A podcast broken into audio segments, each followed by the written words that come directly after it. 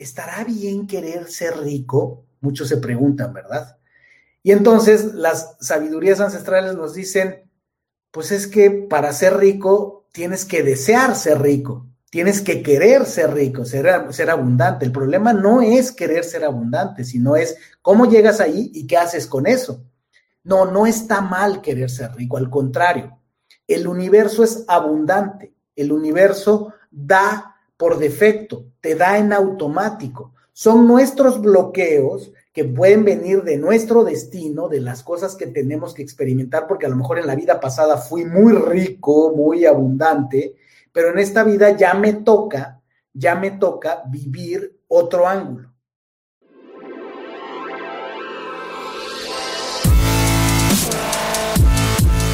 Bienvenidos, Injodibles. Hola, soy Víctor Vargas, coach de vida y alto desempeño, conferencista y empresario y en cada episodio te presentaré personas o mensajes injodibles para inspirarte a revelar y expandir los límites de tu mente, tu corazón y tu espíritu. Gracias por acompañarme a conectar y a elevar la vibración. ¡Comenzamos!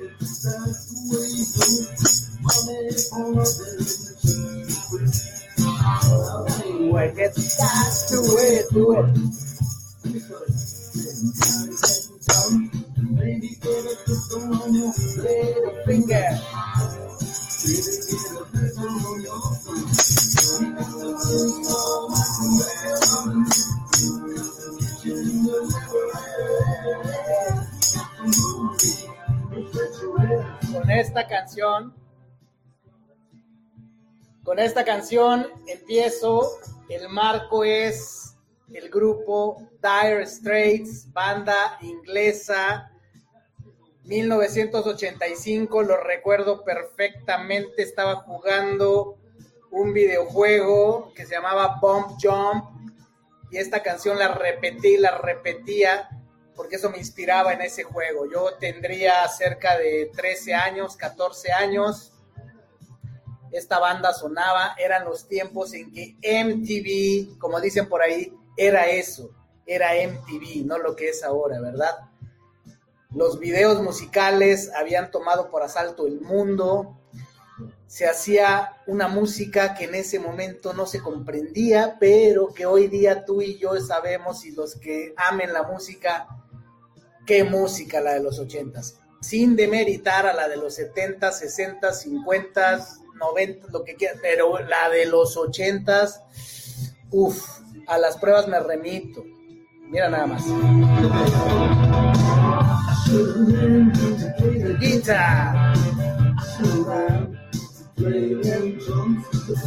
¿Qué canciones? Y esta canción se llama Money for Nothing. Dinero por nada. Y por ahí vamos a empezar. Por ahí vamos a empezar el tema del día de hoy. El título del día de hoy es Lo que pienso del dinero hoy. No sé mañana, no sé dentro de tres meses, no sé dentro de un año, pero te voy a compartir lo que pienso del dinero hoy. Te voy a compartir mis pensamientos. Generalmente cuando me pongo aquí enfrente de esta cámara, te comparto cosas, trato de ponerle estructura. Eso no es ni bueno ni malo, es simplemente quien soy yo y a veces no me siento así como que si, no le pongo estructura, si no hago un, outline, un draft de lo que te voy a platicar, eh, como que no me siento cómodo. Esta vez no traigo un draft, fíjate. Esta vez no hice un apuntes, no, no, no, nada. Así es que te voy a hablar de mis ideas acerca del dinero, de la abundancia, sin que esto pretenda ser de ninguna manera una clase, un preceptos, nada. Puedes estar totalmente en desacuerdo con lo que te voy a decir. Y entonces, pues bueno, nada más era un como disclaimer, ¿verdad? De warning, warning, warning, hoy no traigo script, hoy voy a hablar libremente de lo que pienso acerca del dinero y de la abundancia. De lo que pienso y, y de dónde viene lo que pienso seamos honestos. Mucho de lo que te voy a hablar no son ideas mías, es de lo que he estudiado, de a lo que me he expuesto, la información que me ha llegado, la que a mí me hace sentido, la que mi cerebrito filtra y deja pasar, ni más ni menos.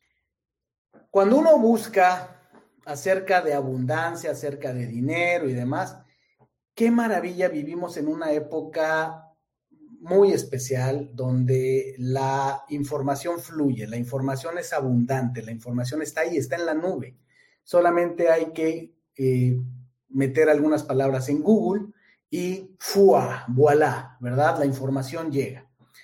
Eh, si le rascas un poquito más, buscas y demás, este es un tema pues del cual hay escritos ríos de tinta, hay billones de horas de video, de audio, escritos acerca de el dinero y la abundancia. Se dice, y, así rápido te, puedo decir cosas que me inspiran, ¿no? Eh, muchos de ustedes saben, estudié por muchos años, junto con mi esposa, estudié Cábala, eh, bastantes años. Eh, y pues nos enamoramos de esa, de esa sabiduría, ¿verdad?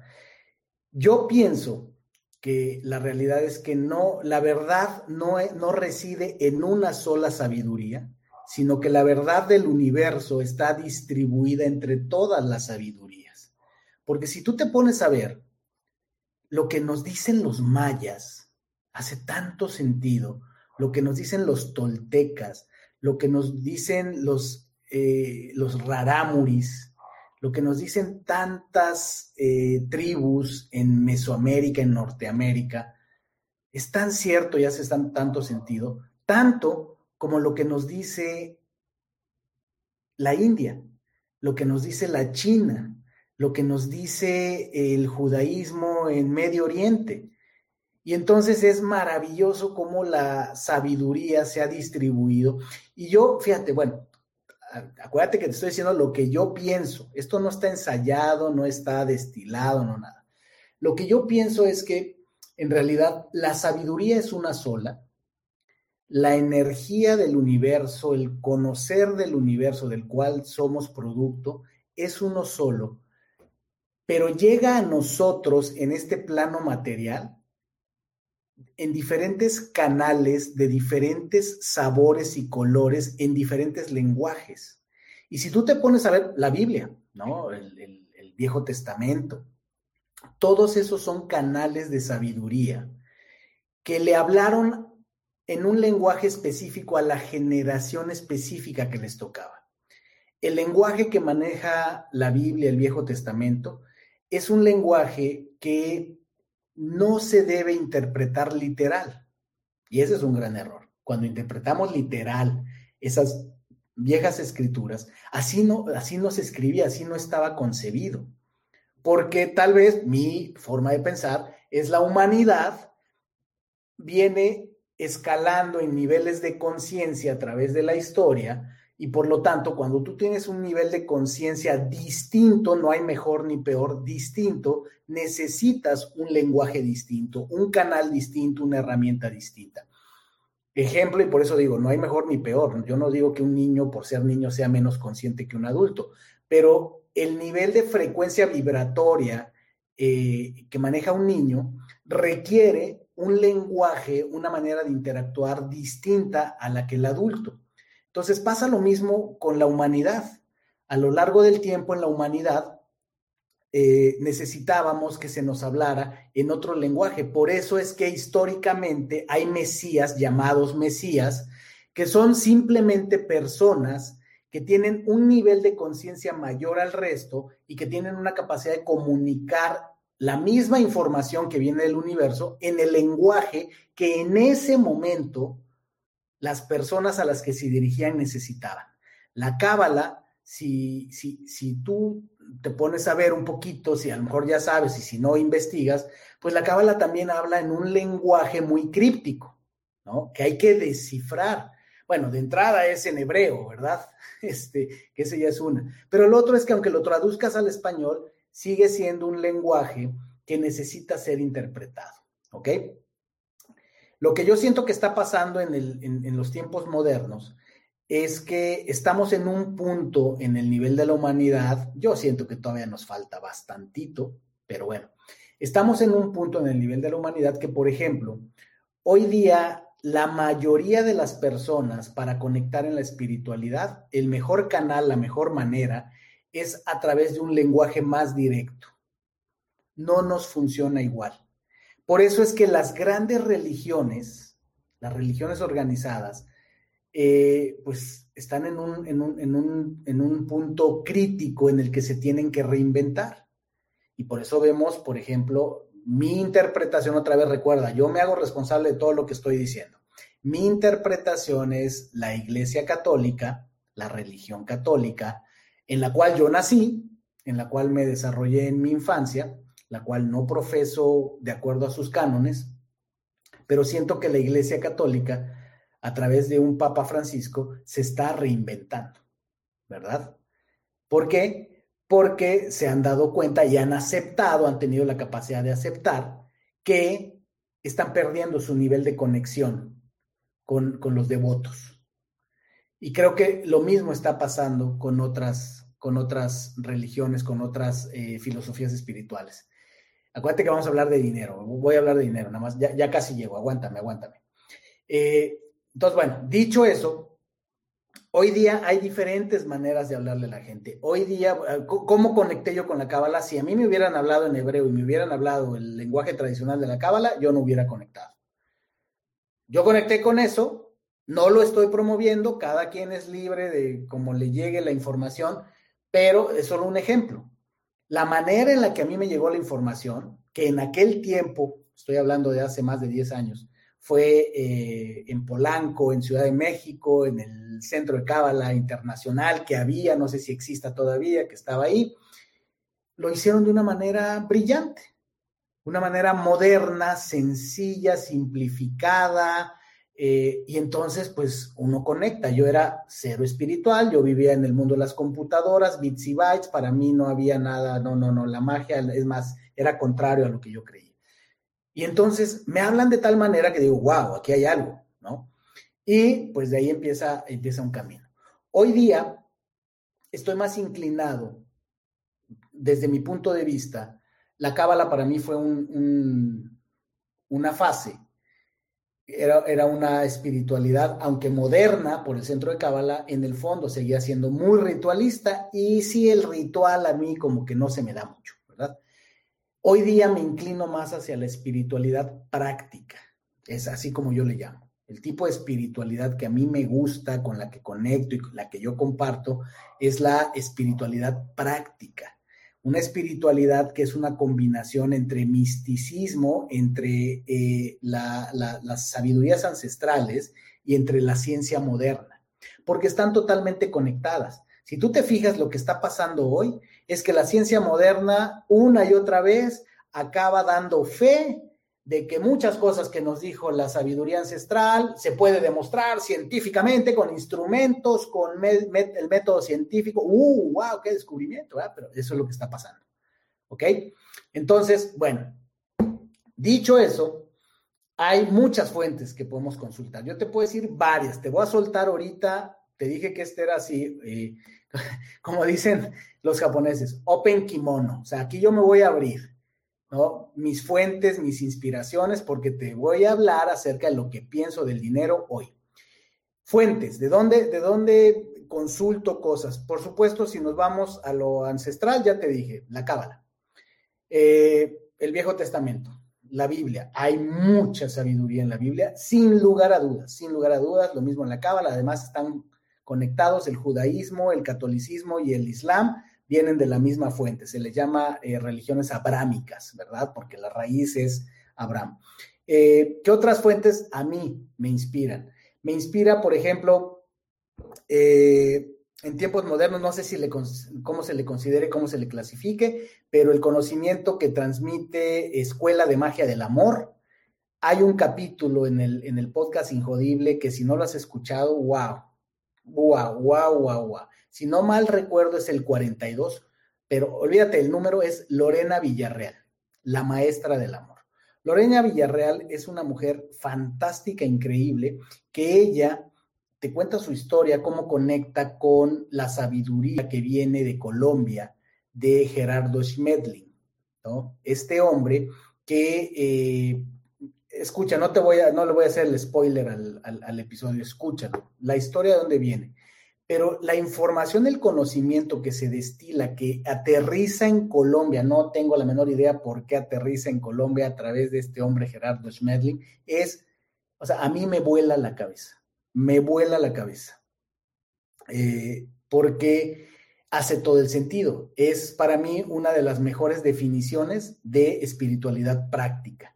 Y la realidad es que además me hace todo el sentido porque con todo lo que poquito tal vez que yo haya estudiado de, de lo que he estudiado de eh, el Oriente, ¿no? De, filosofías del Oriente, Ridaya, para mí Ridaya fue una gran, gran inspiración, Ridaya Yoga, eh, hace todo el sentido, o sea, yo veo todos esos matices. Y entonces eh, pienso que todas esas fuentes confluyen y hoy día tenemos pues esta ventaja del acceso a la información. Pero bueno, no se diga más. El asunto está así. ¿Qué cosas de todo lo que he escuchado acerca de abundancia, del dinero, eh, de ser abundantes, hoy día me siguen dando vuelta en la, en la cabeza? Uno, el tema del deseo. El tema del deseo es bien, bien importante.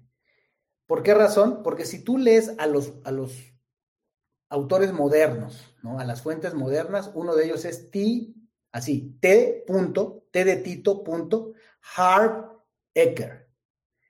El nombre está bien complicado, mejor te digo el título de su libro. Se llama Los secretos de la mente millonaria. Bueno, ese libro, casi a cualquiera de los que estés escuchando allá afuera, así, súper barbones y con sacos, no sé qué, todo mundo, todo, todo mundo ha leído a T. Harp Ecker, Los secretos de la mente millonaria.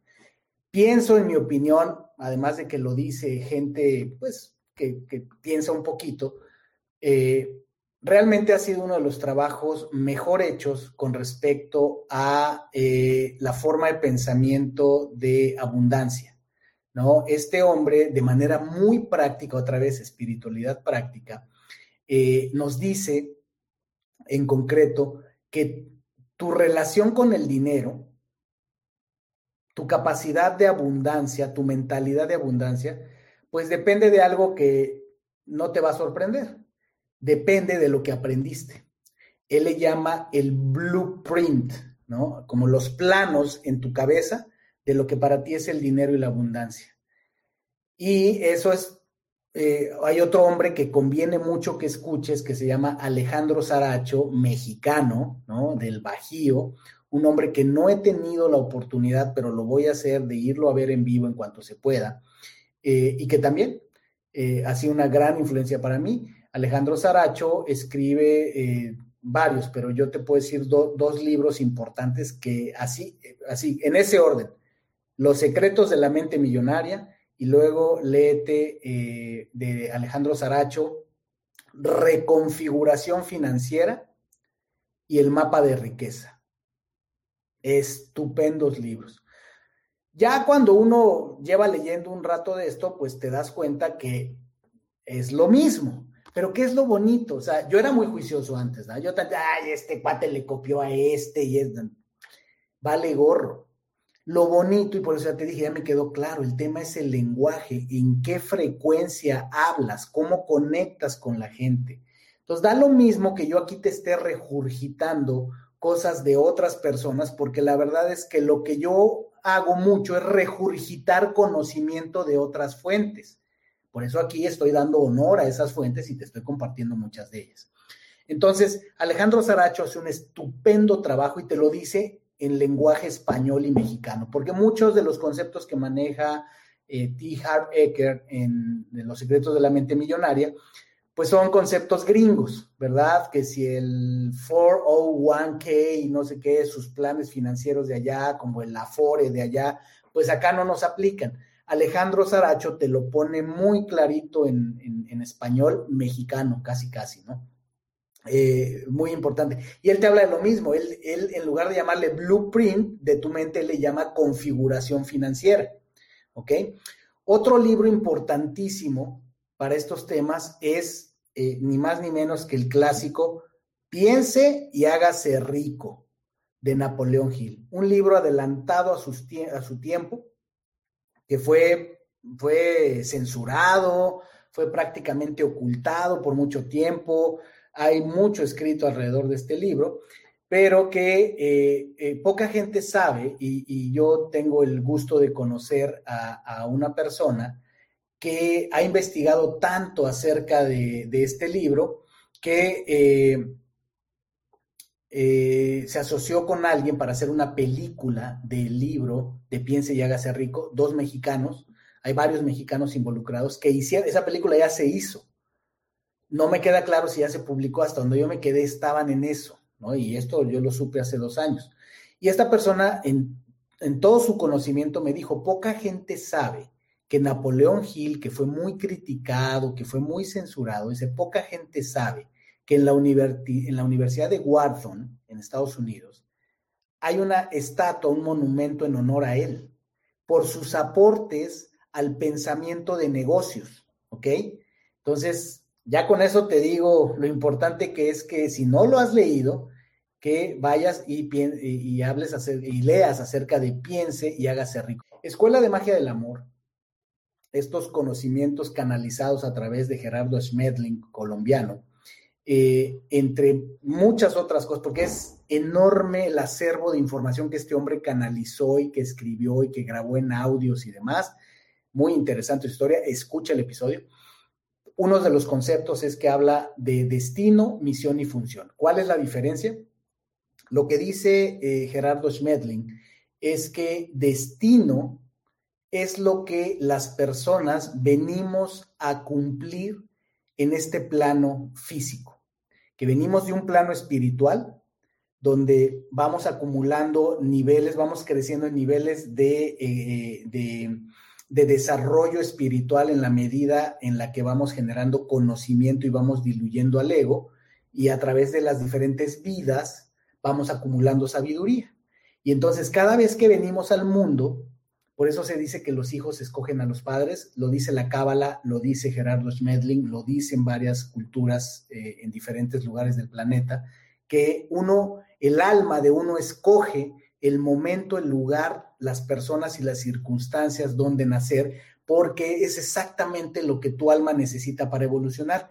A eso Gerardo Schmedling le llama destino. Y entonces puede ser que en tu vida pasada, de acuerdo a esto, pudiste haber sido una persona acaudalada, rica y poderosa y ya viviste, por así decirlo, Gerardo Schmedling habla mucho de cursos, por eso su filosofía se, llama Escuela de Magia del Amor, porque él dice que el planeta Tierra y este plano material es una escuela a la cual venimos a eh, recibir los cursos que nuestra alma necesita para evolucionar. Y esos cursos que necesitamos cuando estamos aquí, ese es el destino las personas que te rodean, las circunstancias que te rodean, todo aquello que vives, aquellos retos y demás, se llama destino y además te genera fricción, te genera estrés, te genera retos que tienes que superar porque son los cursos que tienes que pasar, ¿verdad? A eso se le llama destino. Fíjate qué interesante. Todo aquello que te causa reto, que se te complica, es el destino que tu alma eligió antes de bajar a este plano. Y de acuerdo a Escuela de Magia del Amor, la misión, la misión es un poquito diferente a lo que todos creemos. La misión es todo aquello que mi alma ya aprendió en, vidas pasadas, en cursos pasados, que ya, ya incorporó y lo cual ya, ya me es fácil. Esa es mi misión. Mi misión, por ejemplo, el cantante que pues ya se le da cantar, encender a cien mil almas en un estadio, esa es su misión, porque él ya vibra en esa frecuencia, ese es el regalo que le vino a dar al mundo. Pero con la misión tú no evolucionas. Con la, con la emisión tú lo que haces es le das a los demás, aunque tú ya no evolucionas. ¿Cómo evolucionas tú? Cumpliendo tu destino, trascendiendo los retos que se te ponen. Porque si no los trasciendes en esta vida, mueres, vas para arriba y ¿qué crees? Pues tienes que volver a cursarlos, como en la escuela, ¿verdad? Tienes que recursar. Y por último, eh, Ana habló de función. ¿Qué es la función? La función, de acuerdo a Escuela de Magia del Amor, es aquello que me da el sustento. Es la actividad en la que invierto mi tiempo y energía que no necesariamente está alineada con mi misión y con mi destino, está más relacionada con mi destino que con mi misión, pero que me da el sustento. Una persona que eh, hace su trabajo espiritual procura alinear su función con su destino y su misión. ¿Ok? Porque muchas veces, por eso te fijas, hay tanta gente frustrada en un trabajo que no les causa placer, pero que les da de comer. Y de eso yo creo que tú y yo conocemos muchos, ¿no? Yo estuve ahí. Yo estuve en trabajos que no me apasionaban, pero que me daban de comer. ¿Ok? Y a lo mejor ahí no evolucionas. Por eso hay que tener una distinción muy clara y tiene todo que ver con el tema del dinero, ¿verdad? En que la función es la actividad que me da de comer, pero no necesariamente está alineada con mi misión, que se puede llamar mi pasión, lo que se me da fácil, mis talentos, y no necesariamente está alineada con mi destino, lo que de verdad tengo que trascender. Por eso muchas personas, eh, su destino está en tal vez eh, no emprender, sino en estar en una organización muy cuadrada y demás, porque ahí tienen que aprender cosas. Mientras que hay personas que su destino es salte de la superempresa estructurada, del superpuesto wow, y vete a emprender a picar piedra porque ahí es donde vas a aprender y ahí es donde vas a entregarle valor al mundo. Bueno, entonces decía yo, a ver, acá de mis notas decía, deseo, eso me llevó a piensa llega a ser ricos. Muy importante el deseo. ¿Por qué? Porque dicen, eh, ¿está bien o está mal? Que es una pregunta filosófica eh, que se repite en muchos lugares. ¿Estará bien querer ser rico? Muchos se preguntan, ¿verdad? Y entonces las sabidurías ancestrales nos dicen, pues es que para ser rico tienes que desear ser rico, tienes que querer ser rico, ser, ser abundante. El problema no es querer ser abundante, sino es cómo llegas ahí y qué haces con eso. De alguna manera, para resumirte, mi entendido es, no, no está mal querer ser rico, al contrario, el universo es abundante, el universo da por defecto, te da en automático son nuestros bloqueos que pueden venir de nuestro destino, de las cosas que tenemos que experimentar, porque a lo mejor en la vida pasada fui muy rico, muy abundante, pero en esta vida ya me toca, ya me toca vivir otro ángulo, ¿ok? Y romper otras barreras que eh, si eso es lo que me interesa y ese es mi destino, entonces, ¿qué barreras tengo que romper para ser abundante? Porque a lo mejor acá empecé en otra posición, ¿no?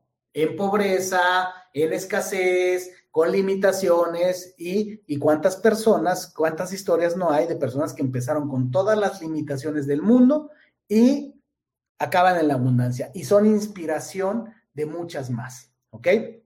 Bueno, eso fue el deseo. Lo otro es el propósito. ¿Qué tiene que ver el propósito con el dinero y la abundancia? Ya lo mencioné hace un momento, destino, misión, función, ¿ok? El propósito es lo que te guía en la vida. El propósito es aquello que crees que veniste a cumplir y a trascender. Y es una de las cosas que más confunde. Aquí voy a meter un poquito mi, tema eh, profesional, lo que me dedico como coach.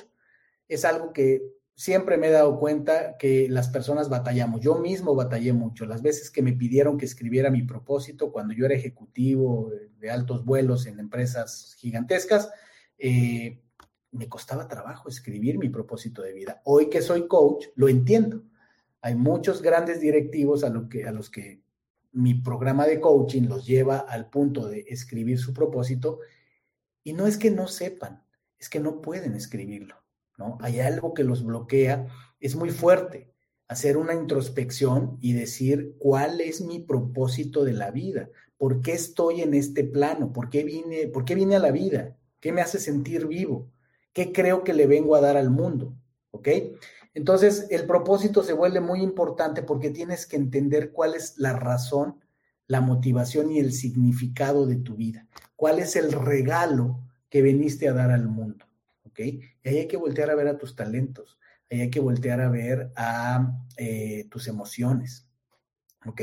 Ahí hay que voltear a ver a las sincronicidades y empezar a leer entre líneas, ¿por qué nací donde nací? ¿Por qué todo esto en mi vida siempre está? Pase lo que pase, siempre está. ¿Por qué me siento protegido de tantas cosas? ¿Por qué, eh, sobre todo el agradecimiento, te ayuda mucho a conectar con tu propósito? ¿Ok? La gratitud te ayuda mucho a conectar con tu propósito. Y si ya hablamos de abundancia, ¿qué nos dicen diferentes eh, filosofías eh, ancestrales y modernas acerca de la abundancia? Nos dicen tres conceptos que pueden ser eh, polémicos. Abundancia, prosperidad, como le quieras llamar, chingo de dinero. primer concepto, concepto que te voy a soltar, esfuerzo. Ah, ¿cómo se batalla con esfuerzo? Yo conozco personas que con ese término se prenden.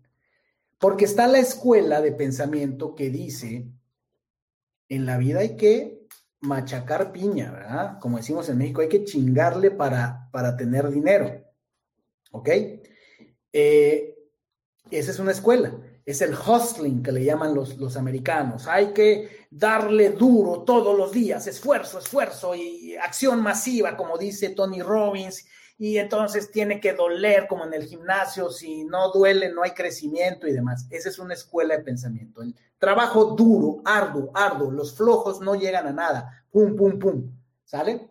Está la otra escuela de pensamiento que dice, no, esto eso está equivocado. Uno no se debe esforzar, uno debe fluir con las fuerzas del universo. Si te está costando trabajo y duele y te tienes que esforzar, algo estás haciendo mal. ¿Ok?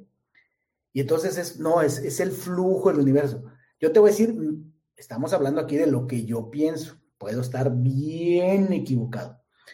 Lo que yo pienso es que es una combinación de ambos y que es un problema semántico porque cuando decimos esfuerzo, inmediatamente se entiende dolor, sufrimiento, eh, pateate el trasero para hacer las cosas. No necesariamente tiene que ser así.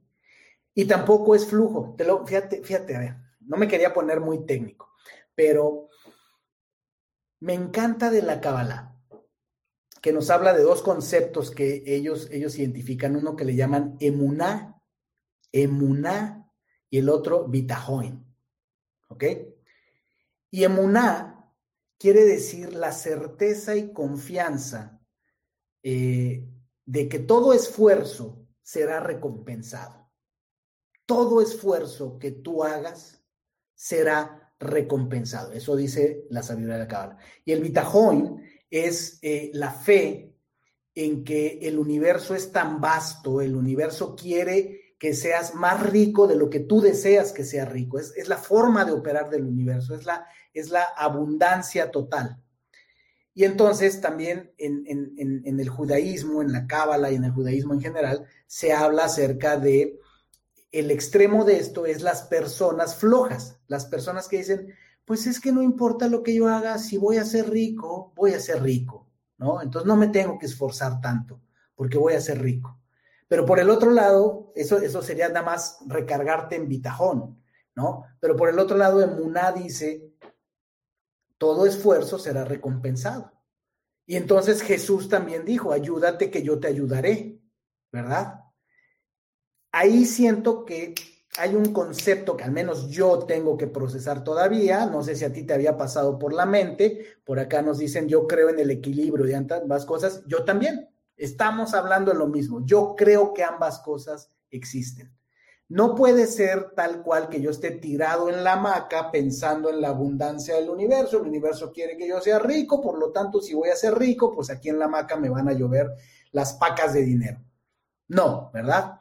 Pero por el otro lado, también no se trata, esfuerzo no significa que voy a ser un zombie, que voy a trabajar 22 horas al día, que me voy a deshumanizar y que ese es el camino a la riqueza y que voy a explotar a todos los demás y que si yo trabajo 22 horas al día, pues los demás tienen que trabajar 23 horas al día.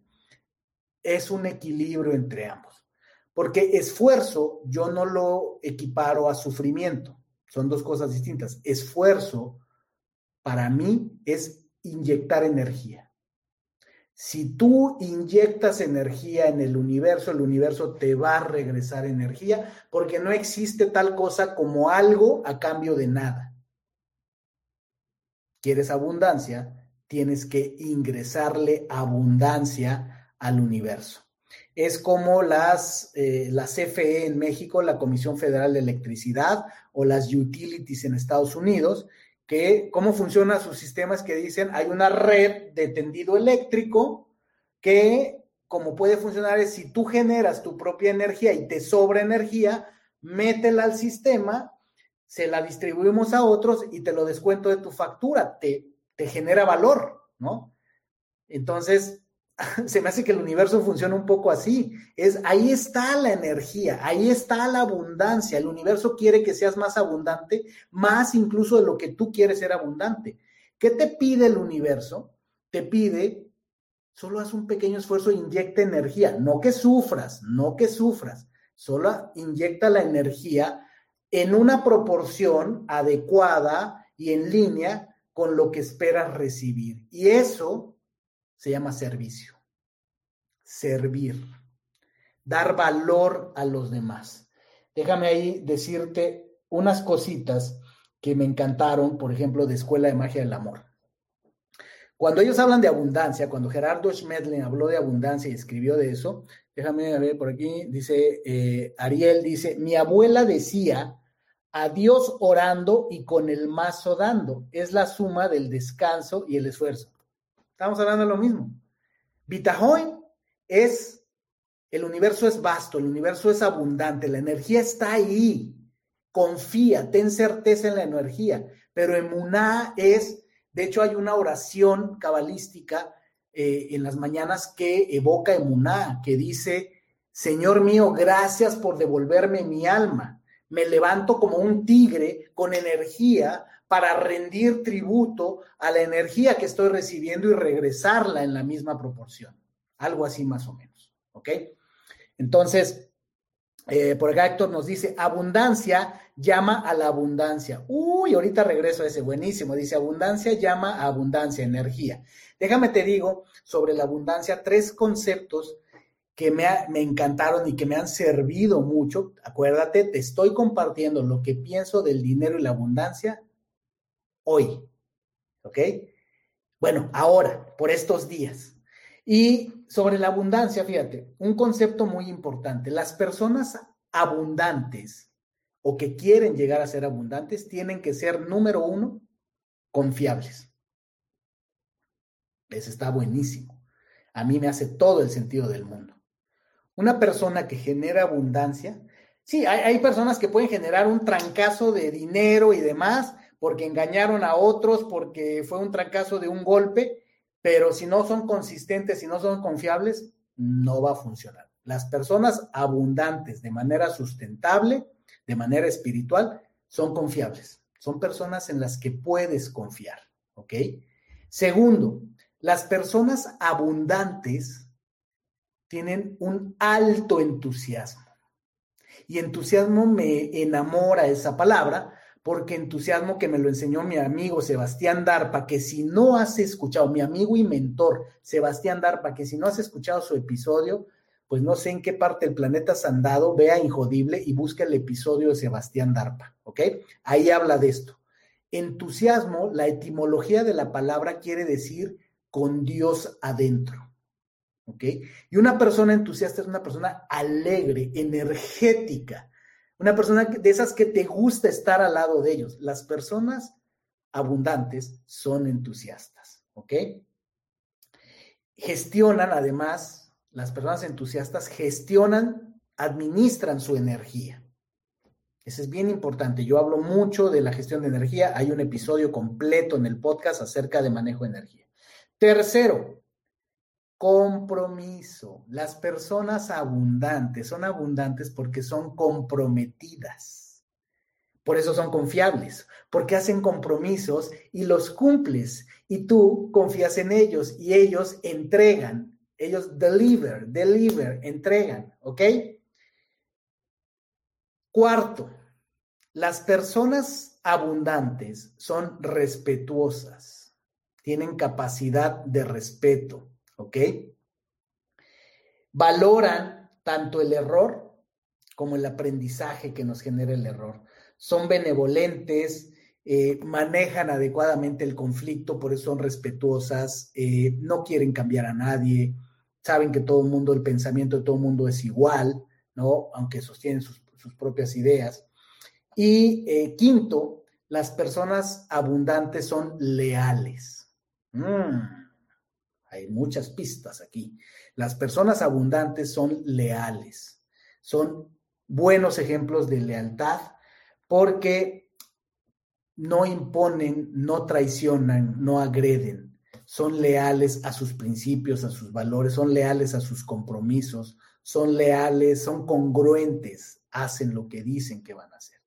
Y por último y más importante, y por aquí vi que me lo escribió Liz Espina, Liz Cespina, me escribió servir, increíble, porque justo el séptimo concepto de las personas abundantes, según Gerardo Schmedling, de Escuela de Magia del Amor, es el servicio.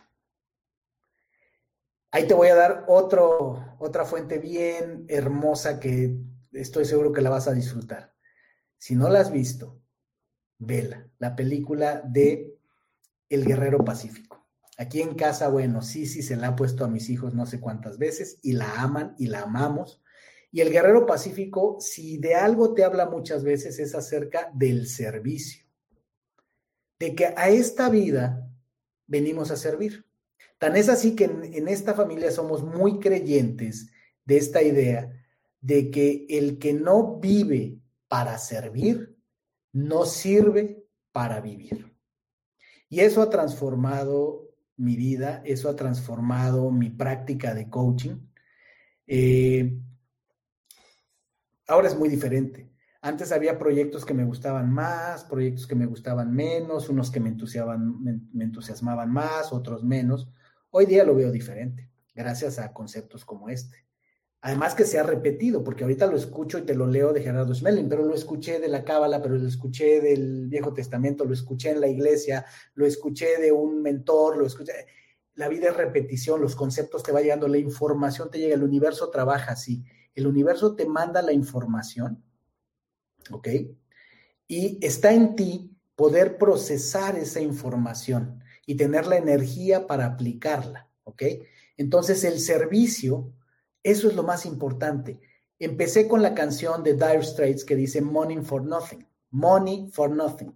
Y esa canción fue inspirada cuando el, el, el, líder del, del, grupo de Dire Straits estaba en una tienda de autoservicio y vio a una persona de las que mueven, de las que cargan los camiones, eh, que hacen las entregas de, de, las, tiendas estas grandes, tipo Macy's, tipo Sears aquí en México, tipo Liverpool.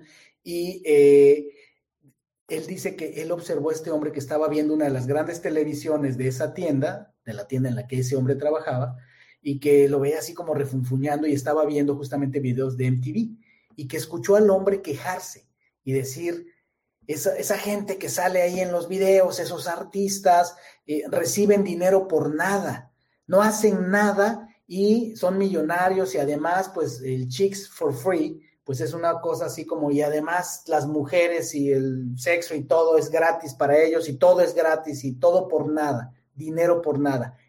Si, si ves la letra de la canción Money for Nothing, pues ya ahora vas a entender de qué se trata. Y cuando yo te hablo de servicio, es bien importante entender esto. Por eso las personas que no son abundantes, pues no lo entienden porque cuando tú sí crees que existe dinero por nada, cuando tú crees que esas personas que tienen millones es por nada, esa es tu mentalidad limitada. Te lo dice también el libro de los secretos de la mente millonaria, te lo dice también Napoleón Hill en Piense hágase rico. Todo está en la mentalidad. Si tú tienes una mentalidad de escasez, he hablado mucho del growth mindset de Carol Dweck, te lo dice igual, ella habla de la mentalidad de crecimiento y la mentalidad fija, ¿no? Y, pues bueno, ¿qué pienso yo del dinero ahora? Yo pienso que he tenido mentalidad fija y mentalidad de escasez muchas veces en mi vida. Y que de eso de dónde viene, si me voy a ir a reflexionar, por supuesto que viene de la programación, la mentalidad no es más que la programación que tienes en tu cabeza. ¿Y de dónde viene la programación? Bueno, voy a ir al nivel básico porque luego hay un nivel avanzado. El nivel básico es la programación que tienes en tu cabeza, las ideas que tienes del dinero vienen principalmente de tus vivencias de la niñez, de los cero a los siete años, todo lo que viste, escuchaste, todo lo que hiciste y repetiste y la gente hacía y repetía ante tus ojos, ante tus oídos, todo eso te programó. ¿ok? Te lo he hablado otras veces en otros espacios, ¿no? De los 0 a los 7 años estamos, los niños están en una onda cerebral que es equivalente a la hipnosis y es, es tal cual como una grabadora. Todo lo están grabando, aunque tú creas que no, aunque tú creas que tus hijos no te escuchan, no te observan, todo lo están registrando. Y entonces todas las ideas del dinero que tenemos, ¿no? Si nos referimos solo al tema de dinero, vienen de lo que vimos. Tu papá era un negociante exitoso, tu papá era un maestro mago de multiplicar el dinero, tu papá, mamá eran abundantes, tú respóndelo. En mi caso no era así. En mi caso, papá no tenía, no se hizo cargo. Mamá, mi mamá era una mujer que por, la pongo en un pedestal, porque era una mujer sin estudios, que venía de la provincia mexicana, del lugar más recóndito, y se abrió paso en la Ciudad de México, empezando por ser una, una persona de servicio en las casas, como decimos aquí, de servicio doméstico, sirvienta, y se abrió paso en la vida. Entonces, aunque mi mamá me dio los valores que me tenía que dar, mi mamá no sabía y por lo tanto no me enseñó, no me demostró cómo manejar el dinero, porque ella no lo sabía y no manejaba, a ella no se lo enseñaron. Mi papá, por otro lado, estaba casi ausente y las veces que se presentó, yo creo que más bien son de esos temas que yo tengo en mi cabeza, como alguna vez, recuerdo, le hablé por teléfono, yo tendría unos siete años, yo necesitaba unos tenis y mi mamá no tenía dinero. Yo necesitaba unos, unos zapatos tenis, unos zapatos deportivos para quien me escuche fuera de México y eh, yo le dije a mi mamá, en la escuela me están diciendo que, esta vez sí necesito llevar unos tenis de estas características, unos tenis blancos, o sea, nada del otro mundo, unos tenis de cualquier precio, pero tenían que ser blancos. Y mi mamá en ese momento no tenía dinero. Y entonces mi mamá me dijo, háblale a tu papá, ¿no? Y teníamos su número de teléfono. Porque mi papá se aparecía de vez en cuando, cuando sentía culpa, pues se aparecía, ¿no? Este, y entonces pues yo voy al, en aquel tiempo, eh, no había celulares, era la cabina telefónica en la esquina de, moneditas, y entonces eh, mi mamá me da las moneditas y yo voy y le marco a mi papá. Y entonces le digo, papá, en la escuela me están pidiendo unos tenis blancos, es importante llevarlos porque estoy en la escolta. Y eh, pues uno en la escolta tiene que llevar eh, tenis blancos y, yo no tengo. Y entonces eh, me acuerdo que mi papá me dijo, eh, oye, pues, pues no, no, yo no tengo ahorita dinero para, comprarte unos tenis blancos, pero, pero tengo unos usados, unos que yo tengo ahí que, que pues nunca, casi nunca he usado, y eso pues, te los puedo dar. Y obviamente, pues para mí, ahora que lo pienso, que he estado meditando en eso, porque esto que he estado, te he estado diciendo, lo he estado ejercitando, de dónde vienen mis creencias del dinero, me lleva a pensar que eh, ahí se instaló un programa en mí, en esa llamada. Que tal vez yo no valía suficiente.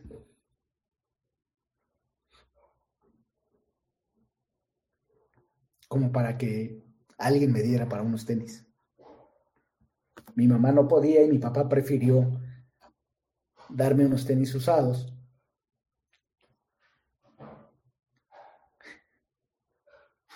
que no me quedaban. cuando me los llevó, no me quedaban. Y para mí fue vergonzoso. Y son de esas cosas, como muchas otras, que yo decidí ocultar en mi mente. Porque desde esa edad, yo me acuerdo que yo era pequeño, pero yo pensaba, no sé cómo, pero yo voy a ser rico. No sé cómo, pero yo voy a estar bien. Y mira que nunca me ha faltado nada. Nunca me ha faltado nada. Siempre me ha abierto puertas, siempre ha llegado la gente correcta a mí porque por eso creo lo que te estoy diciendo. El universo es abundante, el universo quiere que yo tenga más incluso de lo que yo quiero tener. Pero yo escogí este curso. Yo escogí ese papá al cual bendigo en este momento, porque él hizo el trabajo que tenía que hacer, el trabajo para el que yo lo elegí. Y mi mamá también. Mi mamá hizo el trabajo plenamente para el que yo la elegí antes de venir a este plano. Y todo lo que tengo, ahora que tengo más conciencia, por eso me dedico a lo que me dedico, tengo oportunidades de servir. ¿Ok? Así es que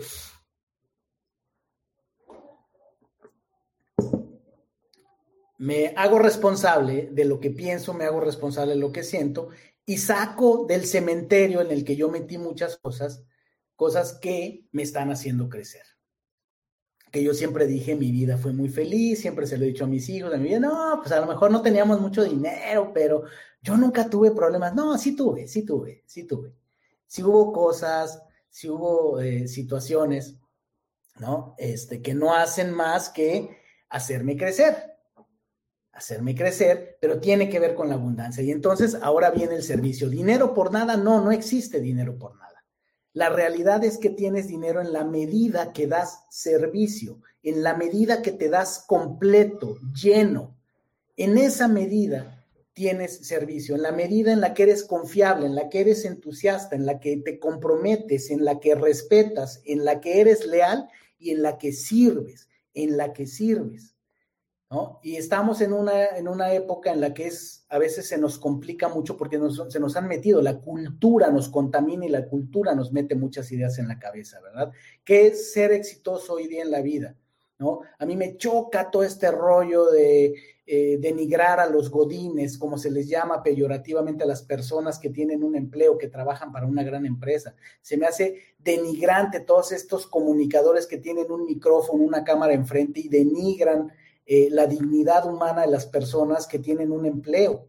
Yo fui empleado y fui muy feliz y, viví las mieles de, una empresa que me protegió, que me dio oportunidades de crecer. ¿Cómo voy a escupir para arriba y decir ser empleado es una cosa de migrante? Como algunos dicen, es de pendejos ser empleado. No, no es cierto. Eso es una vil mentira. No todos venimos a cumplir las mismas funciones. No todos traemos el mismo destino, todos estamos en un curso de la vida diferente. Asume tu curso, pero los principios son esos, no fallan las personas. Otro, otra gran fuente que te puedo decir es Laín García Calvo, español. Uf, te vuela la cabeza ese hombre, ¿ok? Y él dice mucho eso y tiene toda la razón.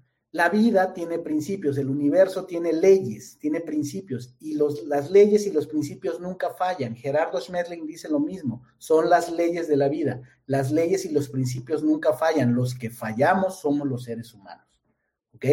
Y entonces sí, está la ley de la abundancia, está la ley de la correspondencia, la ley que dice que más que la ley de la atracción, la ley de la correspondencia es que todo lo que pasa en tu vida es correspondiente con el curso, con, con, el entrenamiento, por así decirlo, que tú elegiste vivir en esta vida antes de venir.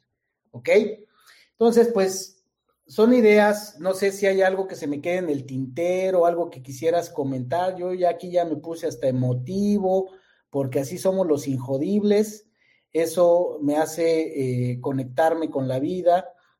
Bueno, nos aventamos Jesse Barroso y yo un live en la cuenta de Cosas Después del Amor, que es la cuenta de Jesse, y hablamos acerca de el amor después del divorcio. Ahí conté toda mi historia. Eh, yo soy eh, un gran ser humano. no, es que iba a decir, yo soy una persona divorciada, pero no, yo no soy una persona divorciada. Yo soy Víctor Vargas, amante de la vida, injodible, que eh, viví la experiencia de un matrimonio previo a mi matrimonio actual, previo a lo que yo llamo encontrar a el amor de mi vida. Y entonces este Jesse se encargó de exprimirme, exprimirme con unas estupendas preguntas y ayer nos echamos un live que creo que fue de casi dos horas, ¿no? Este, le tuvimos que parar porque en el lugar en el que yo estaba de plano me dijeron, eh, ya, ya, nos vamos, ya. Y entonces pues le paramos, pero les los invito a que vayan a Cosas después del amor y escuchen eh, la conversación tan rica, tan profunda que tuvimos Jesse y yo, que él es experto y apasionado de estos temas, qué pasa después del amor, en las rupturas de relaciones y demás. Y yo di mi experiencia de cómo viví yo eh, el divorcio y qué pasó después del divorcio, si hay vida después del divorcio. No voy a hacerle spoiler, ve y escucha esa conversación. Jesse precisamente me dice, creo que lo que venimos a aprender se antepone a la riqueza. ¿Qué opinas de eso? Ay, ya me la pusiste difícil. A ver, deja ver si estoy interpretando bien tu, pregunta. Creo que lo que venimos a aprender se antepone a la riqueza. Fíjate, de acuerdo a lo que yo estaba diciendo, eh, yo creo que venimos varias veces a este mundo. Ese, otra vez recuerden, es mi interpretación de todo el cúmulo de cosas que yo estudié. Y mira que soy una aspiradora, ¿eh? Soy una aspiradora. Entonces, ese es la, yo meto todo eso a la licuadora y te estoy diciendo lo que yo creo, a lo, lo que yo concluyo. Yo creo que no hay tal cosa como que es correcto o incorrecto, como que la riqueza es incorrecta. Ese es un programa que está instalado en nuestra cabeza, que si lees muchas de las fuentes que te digo, eh, se dice que justamente ese es el primer gran problema que tenemos, las creencias equivocadas que tenemos acerca del el dinero y la gente rica, ¿ok? Si estoy entendiendo bien tu, planteamiento, Jesse, si no, tú me dices. Eh, entonces, eh, no, yo no creo que se anteponga nada a nada, sino que el asunto es que tú tienes que tú tienes algo que trascender y cada uno traemos un plan distinto, un, un, currículum distinto de cursos que tenemos que pasar en esta vida, de asignaturas que tenemos que pasar. Decía yo, puede ser que alguien en esta vida es extremadamente acaudalado, eh, abundante, y lo que tiene es otro tipo de retos. Su problema no va a ser, porque a lo mejor él en esta vida no le toca enfrentarse, no le toca eh, tratar los temas de, de escasez entonces tiene el tema resuelto de abundancia, pero sus temas son otros. Sus temas podrían ser en temas de salud, sus temas podrían ser en temas de eh, amor, de, otro lugar, ¿verdad? Mientras que habrá personas que a lo mejor en otro plano eh, ya vivieron lo que es la riqueza, la abundancia, y en este plano les toca como prioridad vivir otras cosas. ¿Qué creo que pasa? Que mm, a lo mejor se puede ser también un programa cultural que tenemos, porque yo a la conclusión que estoy llegando es, pues todos tenemos derecho a la riqueza, a aspirarla, pero para muchos ahí no está nuestro crecimiento. Mientras que para otros sí, es romper barreras, y trascender retos que nos hagan felices y abundantes. Algo bellísimo con lo que quiero ir aterrizando y que lo dice eh, Gerardo Schmedling es ¿A qué venimos a este mundo? ¿Cuál es la medida de crecimiento espiritual? Y él le llama los tres resultados internos, los tres indicadores de gestión personales. Número uno, paz interior. ¿Qué nivel de paz interior tenemos? Número dos, ser capaces de ser felices por nosotros mismos. Y número tres, la capacidad de amar entendiendo por, por amor no un sentimiento, sino entendiendo por amor una capacidad de comprensión. ¿Ok? Lo que, lo que dice esto es que en la medida que evolucionamos espiritualmente, vamos, por así decirlo, elevando nuestro nivel en esos tres resultados. Y esa sabiduría sí se queda en, nuestra, en nuestro espíritu. Esa sabiduría sí, sí trasciende la muerte. Todo lo demás todo lo que desarrollemos en la memoria, conocimientos, conceptos, riquezas y demás, como lo sabemos, todo eso se pierde, se borra una vez que nuestro cuerpo físico y nuestro ego muere. Lo que se muere con nosotros es nuestro cuerpo físico, nuestro ego y nuestra personalidad, que son prácticamente lo mismo. Nuestro ego y nuestra personalidad es lo mismo. Entonces, nuestro cuerpo físico y nuestro ego mueren llevándose con ello los conceptos, las teorías y demás. Lo que sí trasciende y sí nos llevamos, y por eso es que con eso subimos dos o tres rayitas eh, para la siguiente vida, es lo espiritual, que tiene que ver con nuestra sabiduría basada en paz interior, en eh, felicidad por uno mismo y en amor entendido por comprensión. ¿Ok? Espero que eso responda esa pregunta y pues, pues hay muchas cosas más que podríamos hablar acerca del dinero. No veo preguntas por aquí. Déjenme ver si hoy, hoy la tecnología está, está de mi lado y quiero eh, pues terminar con, con esta hermosa canción que les estaba yo poniendo. Déjenme que empiece bajito y con esta nos despedimos. ¿Ok? Money for nothing. Si, quieres que hablemos más del tema, escríbeme. Escríbeme en mis redes sociales, en, arroba ser injodible en Instagram, en, ser injodible en, Facebook. Escríbeme en los comentarios del, del sitio web injodible.mx y pues así nos vamos. Con esta canción nos vamos. Gracias, buenas noches, buenas noches a todas y a todos. Abrazos, besos. Sigamos bailando y cantando con abundancia. Money for Nothing, Dire Straits. Con amor desde los ochentas. Chao, chao. Hasta pronto. Gracias por haberme acompañado en un episodio más para moldear y forjar tu mentalidad injodible. Tenemos una cita con tu grandeza en el próximo episodio. Hasta entonces.